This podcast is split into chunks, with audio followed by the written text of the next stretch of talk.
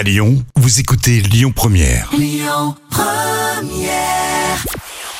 Bonjour à tous, c'est TF1 qui s'est imposé hier soir avec le film Retour chez ma mère et Alexandra Lamy au casting. Un film qui a rassemblé près de 4 millions de personnes. Ça représente 22% de part d'audience. Derrière, on retrouve France 2 avec Demain ne meurt jamais. France 3 complète le podium avec les enquêtes de Dan Sommerdahl. Et puis une fois n'est pas coutume, on jette un œil aux audiences de vendredi. Bah oui, c'était le 14 juillet.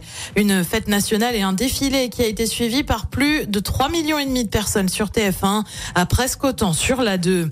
Du changement sur M6 et plus particulièrement dans l'émission Maison à vendre.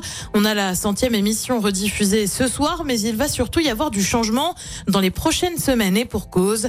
L'une des décoratrices, Emmanuelle Rivassou, a décidé d'arrêter l'émission après neuf saisons aux côtés de Stéphane Plaza. On a le nom de la personne qui va la remplacer, c'est Jessica Venancio qui arrive. Elle avait déjà été vue sur M6 dans l'émission Mieux chez soi. Elle débarque dans Maison à vendre dès le 24 juillet. Et puis on reste sur M6 avec une autre émission qui revient, c'est Qui peut nous battre? C'est prévu pour le 31 juillet, c'est animé par Eric Antoine. Alors d'habitude les candidats affrontent des animateurs de la 6, là ce sera un peu différent. Euh, les candidats seront en fait face à des stars comme Thierry Lhermitte ou encore Hélène Ségara. Le but de cette émission est de récolter des fonds pour la Fondation pour la recherche médicale.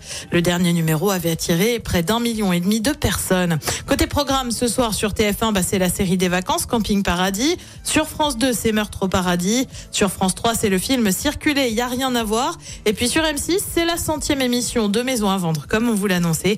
Et c'est à partir de 21h10.